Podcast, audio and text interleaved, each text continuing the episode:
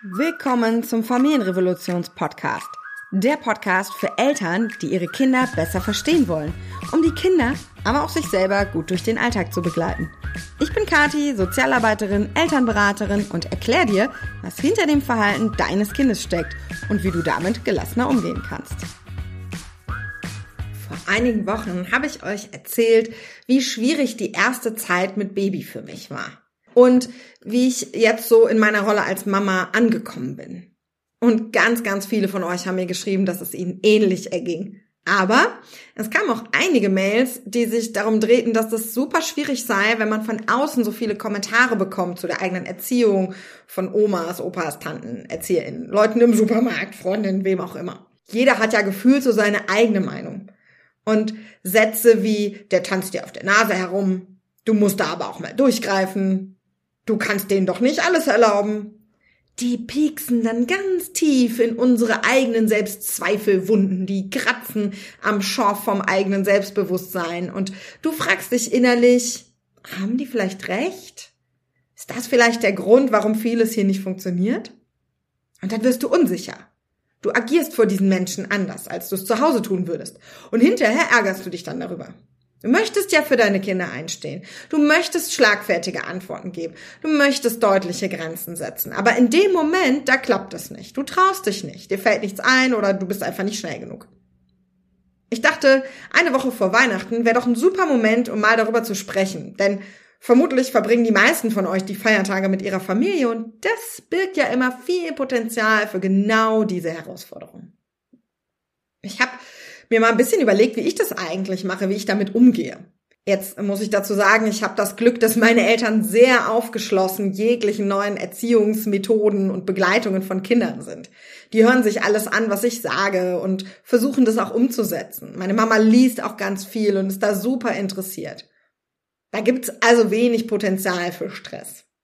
Mein Papa sagt immer, nicht alles finde ich gut, aber ich akzeptiere das so und oft werde ich dann ja auch von euch überrascht. Und das finde ich echt eine perfekte Einstellung. Meine Oma, die ist Mitte 80 und da kommen dann schon eher Sprüche. Aber natürlich gibt es auch noch genug andere Menschen in unserem Umfeld, die mal Kommentare abgeben. Und deshalb mache ich das für mich folgendermaßen. Der erste Schritt ist, dass ich immer eine eigene Meinung habe. Zum Beispiel Süßigkeitenkonsum von meinem Kind. Da habe ich eine ganz tiefgehende Haltung, in der ich mich sehr sicher fühle, wie ich das handhaben möchte. Das heißt nicht, dass ich glaube, dass das der perfekte, richtige Weg ist, denn das ist ja immer nur der richtige Weg für uns und auch nur in diesem Moment. Meine Haltung dazu, die verändert sich auch mal mit den Jahren durch neue Infos, die ich bekomme oder weil mein Kind schlicht älter wird und andere Bedürfnisse hat. Aber die Meinung, die ich zu diesem Zeitpunkt habe, die ist dann in mir sehr gefestigt. Für uns der richtige Weg. Nicht für alle. Und im zweiten Schritt überlege ich mir dann bei solchen Themen, wie wichtig die mir sind. Ist es mir sehr wichtig? Zum Beispiel wollte ich nicht, dass unser Kind unter eins und eigentlich auch noch darüber hinaus möglichst lange Industriezucker bekommt. Das kann man jetzt diskutieren, ob das sinnvoll ist. Ich fand damals bei einem Einzelkind als einziges Kind in der Familie nicht nötig, dass es Süßigkeiten bekommt. Und das war mir halt wichtig zu diesem Zeitpunkt. Also habe ich das den Menschen gesagt, die mit meinem Kind alleine sind. Tagesmutter, Oma, Opa, Uroma. Oder dass ein Helm auf jeglichem Fahrzeug draußen getragen wird. Das war mir wichtig. Und zwar wirklich wichtig. Und dann habe ich das auch sehr, sehr deutlich kommuniziert. Ob das dann jemand anders blöd findet, das war mir ehrlich gesagt relativ egal, weil ich ja, siehe Schritt eins, mir sehr sicher war. Und ich habe mir dann auch gleich immer so Sätze im Kopf zurechtgelegt, die ich antworten könnte, wenn jemand das übertrieben findet. Und so ein Klassikersatz für mich ist immer, als deine Kinder klein waren, hast du vermutlich auch nicht alles eins zu eins gemacht wie deine Eltern vorher. Und dir war das doch bestimmt auch wichtig, dass sie sich daran halten. Ich erwarte wirklich nicht, dass du alles verstehst, was ich mache. Aber ich erwarte, dass du es akzeptierst. So wie du damals möchte ich nämlich für mein Kind entscheiden. Du konntest das ja bei deinen Kindern entscheiden. So, und dann gibt's andere Dinge. Die mache ich zwar auf eine bestimmte Art, ich kann aber auch gut und gern zwei bis 15 Augen zudrücken, wenn es jetzt bei Oma, Opa oder so anders läuft. Bestimmte Rituale oder Rhythmen im Tagesablauf zum Beispiel, die dann bei Oma halt anders gehandhabt werden.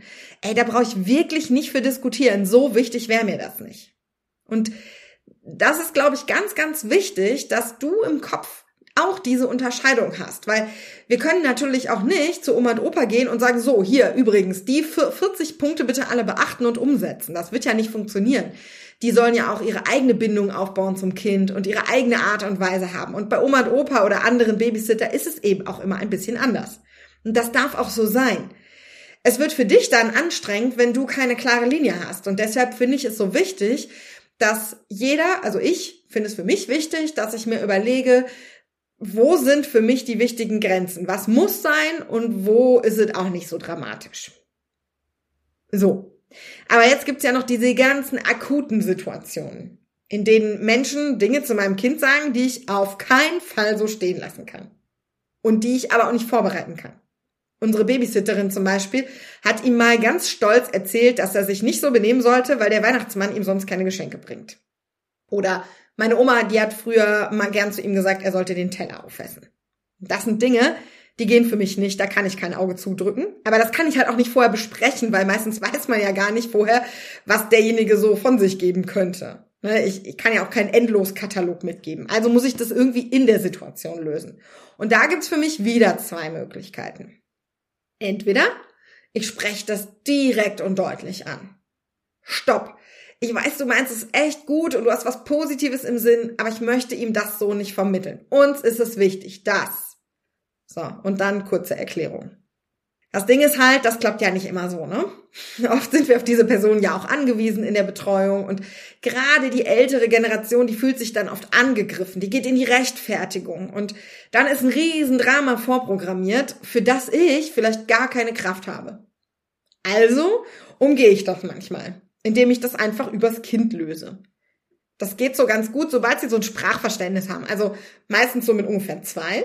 Dafür müssen sie noch nicht selber sprechen können. Ich gehe dann zum Kind und sag sowas im humorvollen Tonfall wie, was?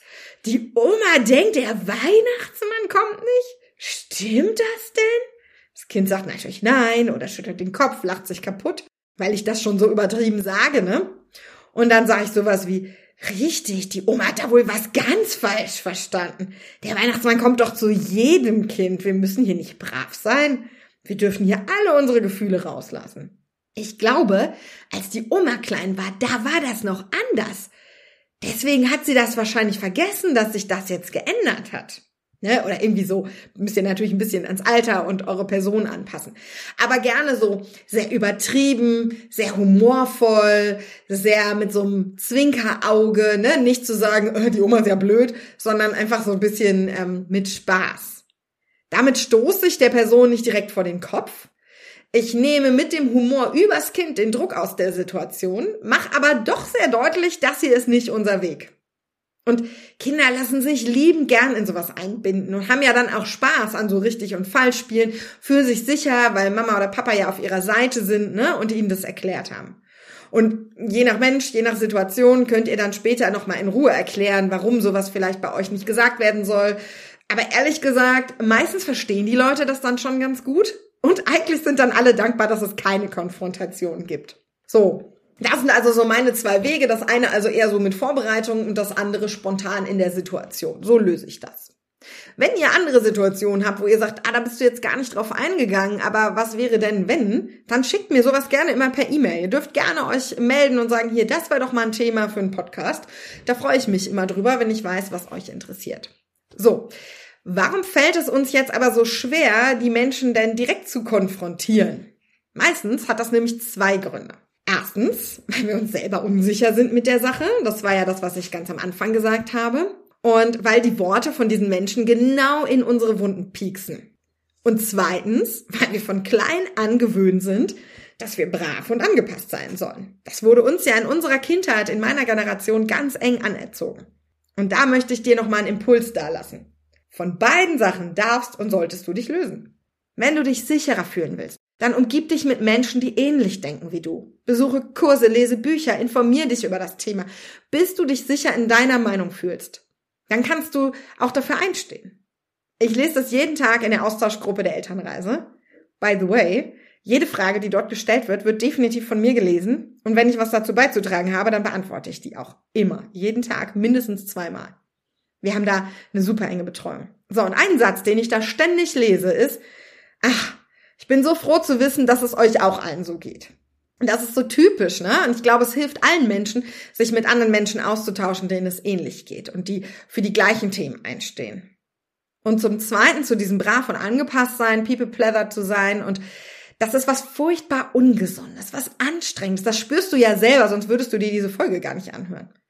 Und wenn wir das so machen, dann zeigen wir unseren Kindern in genau diesen Situationen, dass es so okay ist. Also Mama sagt immer, nee, Teller müssen nicht aufgegessen werden. Dann kommt die Oma und sagt, der Teller muss aufgegessen werden und Mama nickt nur und sagt nichts. Das Kind weiß genau, dass das Mama nicht so sieht. Aber jetzt sagt die nix, ja, warum denn eigentlich? Das ist echt schwierig. Das heißt nämlich, dass du in dem Moment als Vorbild für etwas losgehst, was dir selber nicht gut tut. Und das darfst du ändern. Lern Grenzen zu setzen. Trau dich Grenzen zu setzen, auch wenn es unbequem ist. Langfristig ist das die beste Selbstfürsorge, die du treffen kannst. Und das beste Vorbild, das du deinem Kind sein kannst.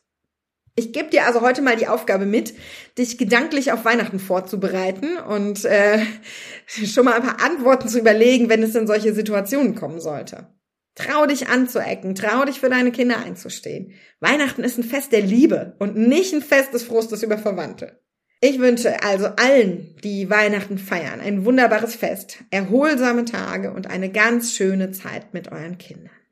Ganz zum Schluss noch die Erinnerung, bis zum 23.12. läuft noch unsere Prozente-Aktion. Ihr bekommt 24 Prozent auf unsere drei Kurse Geschwister begleiten, liebevolle Eingewöhnung und Kinder verstehen. Wenn eins der drei Themen für euch interessant ist, schlagt jetzt zu, denn ab dem 24.12. gibt es diese Kurse nicht mehr. Dann können sie nicht mehr gekauft werden. Deshalb die 24 Prozent auf alles. Ihr habt lebenslang Zugriff, aber eben nur, wenn ihr sie bis zum 23.12. kauft.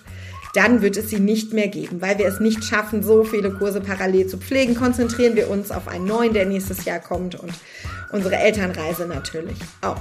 Ich wünsche euch ein wunderschönes Fest und freue mich, euch danach wieder zu hören.